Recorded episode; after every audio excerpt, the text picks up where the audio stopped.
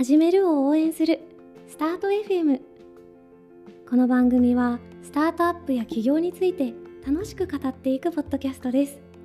シリアルアントレプレナーでエンジェル投資家のようさんと起業家で東京 FM パーソナリティの関口舞が一緒にお届けします。ようさんおはようございます。おはようございます。柴田陽です。4回目の収録ということでもうだいぶ慣れてきましたかねいやいや全然僕は慣れないですね。まあ舞さんはプロなんでいやいや最初から慣れてました。私もなんかね毎回すごく頭を使うので結構体力使うなと思って やっております。さあ早速ですが本日は今のトレンドをピックアップするコーナーです。今日のテーマはメディア対セレブリティ。まあ日本ではクラブハウスが盛り上がっておりますけれどもこちらどう見てますか？そうですね。えっ、とまあクラブハウスがなんで流行ったのかとかどういうまああれって何なんだみたいな分析は結構、まあ、いろんなところでなされていてえっ、とまあリスナーの皆さんも結構聞き飽きたかなと思うので何かそのクラブハウスの背後にあるより大きいトレンドみたいな話をできたらいいんじゃないかなと思っているんですけれども、まあ、なんかクラブハウスを使っている方ってまあそれなりに影響力の大きい、えーまあインフルエンサーというかセレブリティというか、まあ、経営者だったりクリエイターだったりっていう方々ですね、まあ、一旦その、まあ、セレブリティって呼ぶことにするとですね、まあ、そういった人が活躍できるプラットフォームって、まあえー、Twitter、えー YouTube、うん。インスタグラム、TikTok みたいにこうどんどん増えてきていると思っているんですね。で、えっとまあ、そういった人たちがそのファンの方にえーリーチするう方法って、まあ、今まではむマスメディアテレビとか、えー雑誌とか新聞とかっていうところが、まあ、メインだったんだと思うんですけれどもその10年とかいう時代前にはですねまあそれがだんだんそのいろんなプラットフォームが普及してくることによって、えーなんかインフルエンサーさんが直接、えーとファンを、えー獲得することができるようになっていったと。で、えっとまあ、クラブハウスまだそのどうやってじゃあその配信者が収益化するのかっていうのはあとまだまあ収益化する方法ができるらしいよぐらいしか発表されてないんですけれども、ただインフルエンサーとかクリエイターとかが、えっと、直接ファンからマネタイズする方法っていうのが、えー増えてきているっていうトレンドがあるかなと思っていて、まあ、例えば、えー日本だったらサロンみたいなものだったり、えーまあ、いわゆる投げ銭的な、はいはい。あのライブ配信みたいなものだったりもちろん YouTube の広告えーであったり、まあポッドキャストはなかなか収益化難しいと言われていますけれども、インスタだったら、まあ、その何か PR みたいなものをあの、まあ、インフルエンサーだったら、えー依頼を受けて、まあ、そういったことをやるとかプラットフォーム上で、えー収益化するってことができるようになってきていてで最近だとまあ Substack っていう、まあ、メールマガジンを配信するえーサービス有料メールマガを配信するサービス、まあ、日本でいうとその昔懐かしいまぐまぐのなんかちょっと今っぽいやつみたいなやつが、まあ、アメリカにあったりするんですけれどもそれとかで今まで例えばニューヨーク・タイムズとかで、えーもう本当に有名なその署名入りの記事を書く記者さんみたいなそのエース記者みたいな人たちが、まあ、いろんな編集方針の対立とかもあってそのサブスタックで自分のメールマガジンをまあ月額20ドルとか50ドルとか2000円とか5000円とかっていう感じの単位で課金をしてでやっぱりそれだけ例えばニューヨーク・タイムズの記者みたいなすごく有名な人なんで、えっと、数千人1万人っていう読者を獲得するのって比較的容易なんですけれども、1万人かける2000円って2000万円なんで、すごい。月そうするともうその自分でじゃあそのアシスタントを雇ってカメラマン雇ってエディター雇ってうっんていうことがまあできてしまう。すごいですよね。今までねそのニューヨーク・タイムズの原稿料なんて絶対月2000万ももらえないですからね。そうエースでもやっぱそれだけはそそこまではもらえなくってで今結局そのそういうメディアのブランドニューヨーク・タイムズだから読むっていうことから、その誰々さんが書いてあるものが読みたいっっていうこれはまあまさにその、まあ、フジテレビだから見るとか「えー何々」っていう番組だから見るっていうことからもうこの人が配信しているものを、えー消費したいから、まあ、その人の TikTok をフォローしインスタをフォローし YouTube をフォローしっていうのと、まあ、結構似てると思うんですけれども、はい。そういう感じでその、まあ、メディアブランドから個人ブランドにやっぱどんどんこう力がうん。移ってきてるっていうトレンドの、まあ、一つのその変化系というか、まあはい、それをそのライブの音声という、まあ、今までまだ、まあ、ラジオが多分撮っていたところなのかもしれないんですけれども、まあ、そういったえー領域をもう、まあ、の、まあ、インスタというかツイッターというか、まあ、そういったことなのかなと非常に大きく見ると。そうですね。でまさに今こういったトレンドが来ているっていうところに当然ながら着目したサービスも次々生まれているという状況で例えば最近あのステアというなんか謎のサービスがまだローンチしていないのにアンドリーセンというベンチャーキャピタルからとバリエーション評価額100億円で資金調達をしたというニュースがそうですね。ありました。でこちらがちょうど1年前のクラブハウスと同じ状況ということで話題になってますね。そうですねその1年前ぐらいにクラブハウスがまだベータ版で、えっと、クローズドにであるにもかかわらず100億円っていう評価額がついて、このアンドリューセンっていうあの、まあ、すごく有名なベンチャーキャピタルが投資したっていうことで、えー話題になってで最近まあそれがやっといろんな人にえーインビテーションが飛ぶようになって今、まあ、まさに日本でも盛り上がっていいたわけなんですけれども。まあ、なんかそれとみんなそのダブって見えるので、まあ、何なんだろうってざわついていると。で何なんだろうってうんこのサービス自体はですね別にその C 向けコンシューマー向けのサービスではなくてインフルエンサーだったりクリエイターだったりいろんな、まあ、そういう人たちが使う SaaS みたいな感じです業務アプリケーションみたいな感じであの、まあ、いろんなプラットフォームで、まあ、いろんなファンがいろんな形で収益化する、まあ、それをマネタイズを手伝いますよみたいな。クリエイター向けのツールみたいな感じのようなんですけれども、はい。まあ、そういったものが出てきたりあの、まあ、コミュニティを運営するために特化した何か何ですかねその掲示板というかプライベート SNS というか、ファンサイト。で見た目は本当 Notionにそっくりなんで、うんうんクリエイター向け Notionみたいな、えー Circle っていう名前のサービスがまた4億ドル4億円ぐらい調達をしていたりですね、まあ、なんかこういったクリエイターエコノミーある、えー、とベンチャーキャピタルが命名してたのはそのまあクリエイターエコノミーをちょっと言い換えてその共感経済みたいなあ形、まあ、要するに共感をこうお金に変えていくっていうトレンドがあるよねみたいな形、まあ、それに本当にそれだけのテーマで、えーと投資するベンチャーキャピタルみたいなのを作っているなんかアメリカの投資家がいるんですけれども、まあ、そういったものがあるぐらい、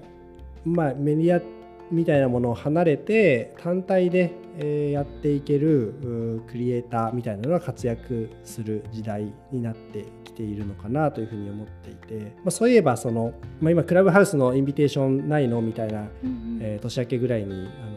みんな話題にしてましたけど、い。えっとまあ、3月前半で話題になっているのはそのディスポっていうあなんかその、まあ、ディスポーザブルカメラみたいなものを、まあ、アプリ化したなんか翌翌日の朝9時にならないと見えない写真共有アプリみたいなはい。やつの、まあ、なんかインビテーションないのみたいなのが結構交わされてる会話としてはあるんですけれども、なんかそのディスポもデイビッドっていうすごい有名な YouTuber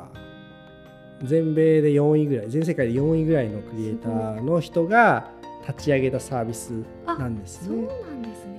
なのでもうマーケティングも自分でできちゃうしもうそもそもチャンネル登録数2000万人ぐらいいる方なんで。そうだからもうなんかそのセレブリティ単に何かこうテレビに出て有名でそれで視聴率が稼げるっていうビジネスモデルからなんかそれをよりサービスだったりなんか D2C ブランドみたいなものだったりにこう展開していくことで自分のそのまあファンというかその自分への共感をこうお金に変えていくみたいなトレンドが結構今後しばらくの間主流になっていくのかなというふうに思っています。なるほどな。いやすごいことになってますね。つまりはそのあれですもんね。ステアとかもまだローンチしていないわけなのでそんだけそれでもバリエーション100億がつくってことはやっぱり世界がそういったアンドリーセンみたいな有名なベンチャーキャピタルがその流れにそれだけ注目しているっていうこともあると思いますしどんだけすごいことになってるんだこれ。まあなんかもともとだんなんかその有名人が、まあ、日本でもその何か元女優さんとかモデルさんがアパレルブランド作るみたいなあったと思うんですけど、はい、なんかまあそれはそれであんまりその自分の名声を多少その削っていく感じで、うん、そのあんまりうまくいってるケースって多くないと思うんですけど、まあ、それがだんだんそのみんなコツをつかんできて、うん、特にその、えー、テレビ出身で有名になった人ではなく自分でその YouTube だったりインスタグラムだったりでそのファンを作ってきた人たちってやっぱそれすごいそのファンが何したら喜んで何したら失望するのかっていう嗅覚がものすごいあるのでそういう人がそのブランドとかを立ち上げると割とアンチも発生せずうまくいっちゃったりするケースっていうのはすごい増えてるなと思っていてそういうそのなんかセレブリティに求められる資質みたいなのも結構変わってきているのかなそうトータルプロデュース力みたいな、ね、確かに。もう自分でできるみたいなすごい大事みたいな。いや本当にそれは思っててえっと例えば私東京 FM でラジオとかやってるんですけどそこでやるその感じと自分で例えば YouTube で喋るとかって必要な能力が全然違うなやっぱそうなんですか本当に違うなと。どうどう違うんですか？うん。やっぱりあれですよね。ついつい私なんかはえっとまっさらな状態で自分が一体何をしたらいいのか分かんないと思っちゃうんですよ。あそう YouTube だと。そうですそうです。ラジオとかだったらある程度テーマがあってお便りがあってでこう自然とやれるんですけど YouTube って正直何やったっていいじゃないですか。私がクッキングチャンネルやってもいいし、ね、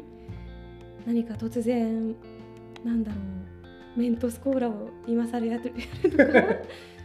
そこが、えーと、自分の強みとかは一体何なのか何をやると自分は多くの人が喜んでくれてかつ自分自身嫌じゃないのかとかをちゃんと考えて戦略的にやっていかなきゃいけないんですけどそれがねあのすごく得意な人とあんまり得意じゃない人といるんじゃないかなと、うん、結構特にすごく思ってるのは女優さんとか俳優さん。映画などで役を演じるような人たち。で本人のキャラがめちゃくちゃ強くて超悪が強いみたいなイメージってあんまりない。ないですよね。逆にその役にこうどんな役でもできるっていうのが、うん、その名優って呼ばれるなんか要件だったりもします？そうなんですよね。じゃあ例えばそれをフワちゃんがやるってなったら、うん、フワちゃんになっちゃうとか、うん、それもすごく魅力なんですけどなのでやっぱりこうセレブリティとしては自分がどっち側の人間なのか。なるほどね。うん。っていうのはねやっぱりで別にどっちがいい悪いでもないんですけどあるかなと思っててだから最近も必ずしもテレビでみんなが名前知ってる芸能人が満を持して YouTube 始めますって言ったからってめちゃくちゃヒットするわけでは全然なくてそれよりも全然無名だった人が一から始めた YouTube チャンネルが人気ってこともあるじゃないですか。ありますね。本当に多様化しているなと思いますね。なんかその芸人さんとかの YouTube チャンネルってでもやっぱすごい面白いじゃないですか。かそのスキルは確実にやっぱりその場数とかその訓練の度合いが違うのでなんかすごくそれはあると。まあ、一方で多分ずっとやってるとそのじゃあ何を目指してんだっけ？とか YouTube で面白いことやるっていうだけの役割でいいんだっけ？みたいな、うん、なんかその次のステップが結局その本当に、まあ、これからのそのクリエイターとかインフルエンサーとかセレブリティはファンはやっぱ期待しちゃうのかなと思ってそのその人のそのなんか全人格的な、まあ、生き方とか価値観にも共感できることっていうのを、まあ、そういうのにやっぱ慣れちゃってるので、はい、そのまあ、それがその虚構かもしれないけれども基本的にはその、まあ、YouTuber とか Instagrammer とかで成功してる方っていうのはなんかそのトータルのスタンスとか価値観みたいなものも含めてみんな好きってなってしまっていてでそれをその断片的になんかその面白い話ができるとかっていうところだけを見せていっても、まあ、しばらくはいいと思うんですけどなんかだんだんなんかもっと欲しくなっちゃうみたいな。そのっていう消費者が増えてきてるのかなと思っててまあ、だからこそそのトータルプロデュース力というかなんかその何を求められているのかその自分の台本で与えられた役割を超えた部分でっていう、まあ、良くも悪くもそういう感じになってきてるんだろうなと。確かにそうですねなんかねちょっと大変な時代になっちゃったなみたいな正直私は思ってるんですよね。あの、うん、昔は例えばテレビで山口百恵さんが歌って、まあ、自分はもう完全に視聴者でいられるまあ、昔ってね私の生まれる前の話をなぜかして。今の例えは何で出てきた？なんかいやその時代ってなんかいいなと思って。今ってある意味全員が全員じゃないですけどねかなりの数の人が SNS を持ってて自分も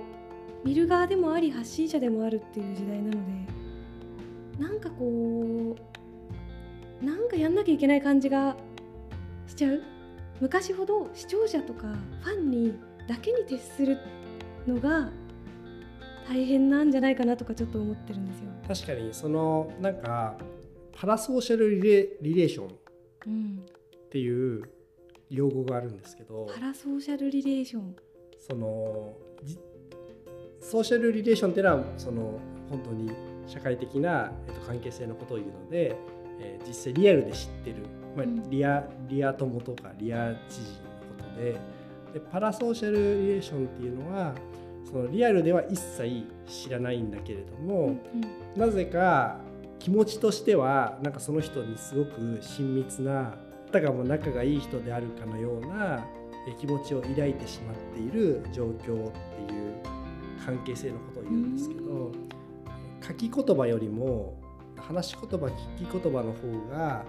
局そのパラソーシャルリレーションを感じやすいっていう研究があってでクラブハウスとかもしかしたらラジオとかポッドキャストもそうかもしれないですけれども親近感が湧く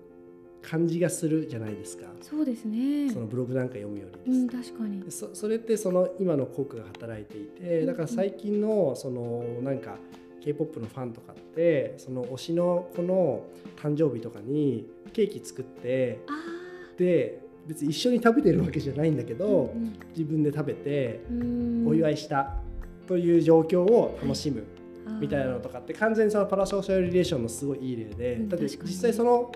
推しメンは自分のことは知らないわけじゃない確かにケーキも食べてないわけですよね。食べてないし、まあ、あくまで自己完結的な行為なんだけどただ本人の中ではすごくその人にそういうふうにしてあげたいしそれでなんか時間が共有できてる感じがするっていう錯覚を覚えるみたいな。やっぱインターネットってそういうものをなんか促進する方にだんだん進化してそのテキストが音声になって動画になってよりインタラクティブになってよりリアルタイムになってっていうのって、まあ、どんどんそうなっていくので、あの編集されてブロードキャストされたテレビ番組よりも、まあ、そういうパラソーシャルリレーション感じやすいように変化してきてるから逆にそれを感じれない相手ってすごい物足りないなって思っちゃうっていう消費者がいるのかなと。あなるほどな。仲良くなれないみたいな。確かに。そっか。そうなってくると結構あの周りの例えばラジオパーソナリティとかアナウンサーさんとか芸人さんとかが最近やっぱりこのトレンドに対して懸念してるのは、うん。どうしたらいいんだろうとやんなきゃいけないのかなって結構みんな言ってるんですよ。ね。やだと。もう疲れた。って言ってる人が正直多くって。けどその一方でえっと私この間ちょっとお話伺ったんですけど、えっと、安田大サーカスのクロちゃんさん。ほクラブハウス超大好きでめっちゃ使ってるとう。いうことなんですけどあのだからやっぱあれですよね。そもそも好きかどうかって超でかいなって、いや本当そうだと思いますね。なんかやっとかないと今流行ってるし自分も人気商売だしやっとかなきゃなってやったら多分続かなくって。うん難しいですね。んなんかこうなのですでにインフルエンサーみたいな感じで活躍してる人にとっては今やっておかないと取り残されるんじゃないかとか既存のファンがその濃密にやってる人たちのところに流れちゃうんじゃないかみたいな不安も一方であるとは思うんですけどね。なんかやっぱり必要とさ必要とされる人気者になるために必要とされるその資質クライテリアアが変わってきてるんでしょうね。確かそういうのが好きとか、まあ、なんか全人格的なにうん。こうなんていうのかな自分を晒すことが得意な人とか、まあ、うん平それであんまりストレス感じない人とかっていう人がフォロワー増やしやすいうん。っていうことなんでしょうね。確かにまあでもそういう意味では例えば2年に1回しか曲を作らないし SNS もやってないけどめちゃくちゃ曲がいいからこの人好きみたいのもあるかもしれないというかそう逆にだから好みはすごい細分化されてってるから、そういう人はそういう人で全然生息場所があると思うんですよね。ねだから結局多分困っちゃうのはそのマスを相手にしなきゃいけないっていう構造を持ってるそのマスメディアみたいなものが一番困っちゃって多分分そのセレブリティとかインフルエンサーとかクリエイターの人たちっていうのは必ずその人に合ったオーディエンスっていうのを、えー見つけられるから、うん。それはその2年に一遍すごいいい曲書くっていうスタイルのクリエイターも全然あの今後もうん。ずっと反映していくと思うんですけど、なんかそれを束ねてお歌番組作んなきゃいけない人っていうのは結構困っちゃうっていう。そうですよね。確かにな。ちなみに今そういったまあなんでしょうね。SNS というかめっちゃ出てきてたくさんお金も動いてますけど私たちは起業家としてこれらをどう見てこのビッグウェーブにそのなんでしょうね。どう乗っていったらいいのか。うんまあ基本的にはやっぱり起業家にとって有利なトレンドではあると思うんですよね。その個の力が上がっていくっていうことでもしかしたら自分のあの小学校の同級生があの日本で一番有名な YouTuber になってるかもしれないじゃないですか。確かにでそれがそういうそのいろんなこう思いもかけないことが起きやすくなっているっていう意味ではチャンス広がっているのかなと。ですねただ例えば今あの先ほどの話題に出たステアがバリエーション100億円で調達したりとかあとクラブハウスが最近バリエーション1000億円ぐらいかな？うんで多分100億円ぐらい調達したのかな？ね。みたいな感じだったりしてこうもうね規模が相当でかくてすごいなと思うけどここでやっぱり起業家のね心としてはいいなとかなんか自分もそういうサービス作りたいななんてやっぱりちょっと思うじゃないですか。いやめっちゃ思いますね。めっちゃ嫉妬しますよね。いやクラブハウスめちゃくちゃクラブハウスはもうイライラするんですけど あのそうですね。でもなかなか難しいですよねいや当然ながらまあ嫉妬する一方で無理っしょってすごい思っちゃいますよう。んしかもなんかアメリカとかばっかりじゃないですかいつも。まあそれだけアメリカのサービス多いんだと思いますよ。やっまあぱその数も多いし、その VC とかが出資できる額とかも結構日違いでそもそものマーケットが大きいとかってこともあるとは思うんですけどなんかここでないですかね穴は。うん日本初？うん日本初？2C ウェブサービス。そうなんですよねまあ今のところ一個もないですからね。ないんですよねメルカリさんに頑張ってほしいですけど。そうなんですよただアメリカの人たちに結構当時アメリカにちょっとだけいた頃言われたのが言っても日本人って何考えてるかよくわかんないし日本日本に対してビジネスやるのが難しいから日本のことをせっかくよく分かってるんだったら日本の中でやればいいんじゃないかってめっちゃ言われましたけど それはすごいアメリカ的な考え方結構やっぱ性格が日本人ってアメリカ人の人とは結構違うところがあったりするからみたいな。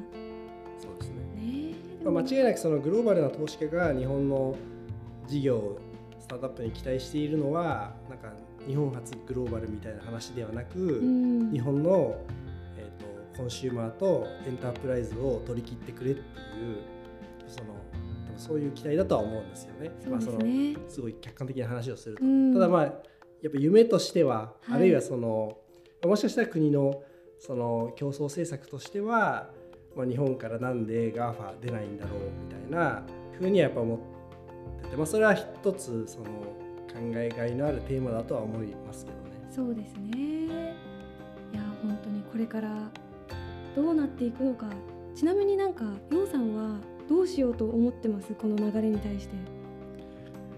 まあちょっとですね今まであんまりソーシャル活動みたいな得意じゃないなと思ってたんですけど、